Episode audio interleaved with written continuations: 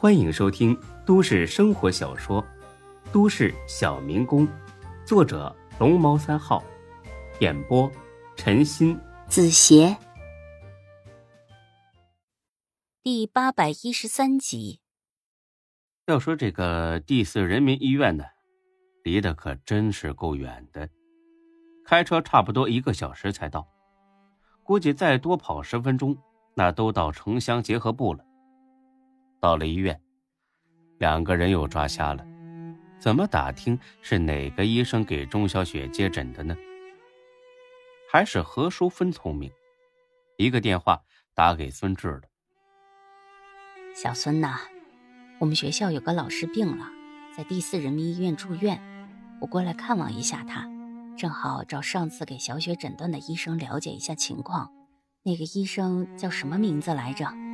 哦。楚红啊，好，那我知道了。行，你快忙吧。到了妇产科，何淑芬点名要找楚红医生。一个年轻的医生呢，接待了她。不好意思，楚主任在开会，恐怕您得等一会儿。请问您是？我是他的好朋友，约好了今天过来。行，那您在这坐着等会儿，啊，等他开完会，我就来喊您。很快会开完了，这小医生啊。屁颠颠的去报告了，主任，有个女的找你，说是你朋友，跟你约好了的。这个楚红呢，大概四十五岁，虽然不算年轻，但是风韵犹存。不过一看就是那种势利眼、贪财鬼。听了这小医生的话，他习惯性的皱了皱眉，一副很不耐烦的样子。我朋友还约好了的，那我怎么不知道？哦，这个他的确是这么说的。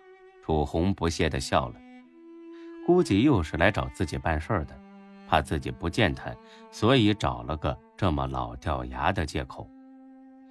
让他等着，我忙着呢。这主任，我看那女的好像挺厉害的，说不定是个领导呢。领导？他要是领导的话，来医院之前就打电话了，这点潜规则都不懂。嗯，那我跟他说一声，让他再等会儿。算了算了，让他过来吧。我家里还有事儿，早点见了，早点走。嗯，好。很快，何淑芬就来了，很是客气。楚医生您好，打扰了。楚红很不乐意，为啥呢？因为他喜欢别人叫他楚主任。医生多了去了，甚至连护士都能叫医生，可主任就不一样了，不是那么好当的。他咳嗽一声。摆弄了一下桌子上主任的桌牌，何淑芬呢？这点世面还是见过的。您好，楚主任。楚红这才勉强的嗯了一声，但是立马开始数落何淑芬了。你这人挺有意思，怎么骗人呢？咱们认识，什么时候约好的？这不是添乱吗？他喋喋不休的唠叨起来，何淑芬也不理会他。直接在他的对面坐下了，这下楚红的火气更大了。好家伙，真没拿自己当外人，当我还是旅馆呢。我请你坐下，我让你坐下了。你这个人太不讲礼貌了吧？当我是空气吗？真是讨厌你们这种自来熟的。何淑芬还是不理他，拉开包开始拿东西。楚红也不含蓄道，直勾勾的盯着，他还以为何淑芬要给他送礼，可是谁料何淑芬掏出的只是一个病历。楚主任，前几天这个患者是你接诊的吧？楚红连看都没看，直接挥手推到了一边。有意思，出去，马上出去。今天来的时候。何淑芬是打算跟他客客气气的聊几句，可是没想到这人这么跋扈，所以他也不打算好好的说了。我是来咨询问题的，你有什么权利让我出去？对待患者家属，你就这个态度？这是我办公室，我说了算。真要这么算起来，你的办公室是医院的财产，也该由院长说了算才对。你认识我们院长？不认识，那你在这装什么呀？赶紧出去，不然我喊保安了。我不认识你们院长，但钟国义应该认识。楚红听了一愣，钟国义是钟国政的堂弟，也是 J 市的卫健局的局长。卫健局可是专管医院的。你认识钟国义局长？哼，有意思，挺敢吹呀！你咋不说认识咱们市委王书记呢？何淑芬呵呵一笑，不瞒你说，还真是认识，而且还很熟。要不，我给钟国义打个电话？哼，打，有本事你就打，真以为我是吓大的？何淑芬一个电话打过去，挂了电话没五分钟，院长屁颠屁颠的过来了，那叫一个满脸堆笑，那叫一个点头哈腰。哎呀！您是何女士吧？我是四院院长何冰忠。哎，幸会幸会。呃，刚才钟国义局长啊给我打过电话了，您呢真是太信任我们了，这么大老远专门跑到我们四院来，走，咱们去我办公室说话。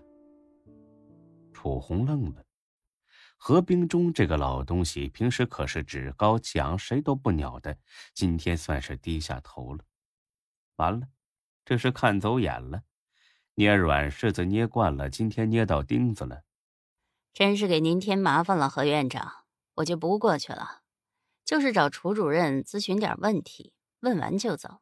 啊，那先说正事儿，呃，不过问完了别急着走，一定留下来吃饭，我去安排。呃，那什么，小楚啊，一定要给何女士好好解答解答啊，一定要做到知无不言，言无不尽，不要辜负钟局长对我们的信任。明白吗？刚才还底气十足的楚红一下子蔫了大半。是何院长，您放心，我一定好好解答。等何冰中出了屋，气氛那叫一个尴尬。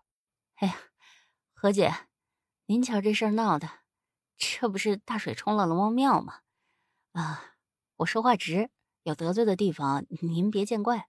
得，一眨眼的功夫。又变成何姐了。何淑芬呢？是不屑和这种小瘪三计较的。狗冲你汪汪叫，你不能冲它来劲儿，对吧？那叫犯贱。他笑了笑，再次把病历推了过去。麻烦你给看看。这下楚红一把抓了过去，仔细的看了起来。看完之后，很心虚的看了何淑芬一眼。何姐，我冒昧问一句，您跟这女孩是什么关系啊？何淑芬很清楚，如果说这女孩是自己的闺女，楚红绝对会有所顾忌，什么都不说。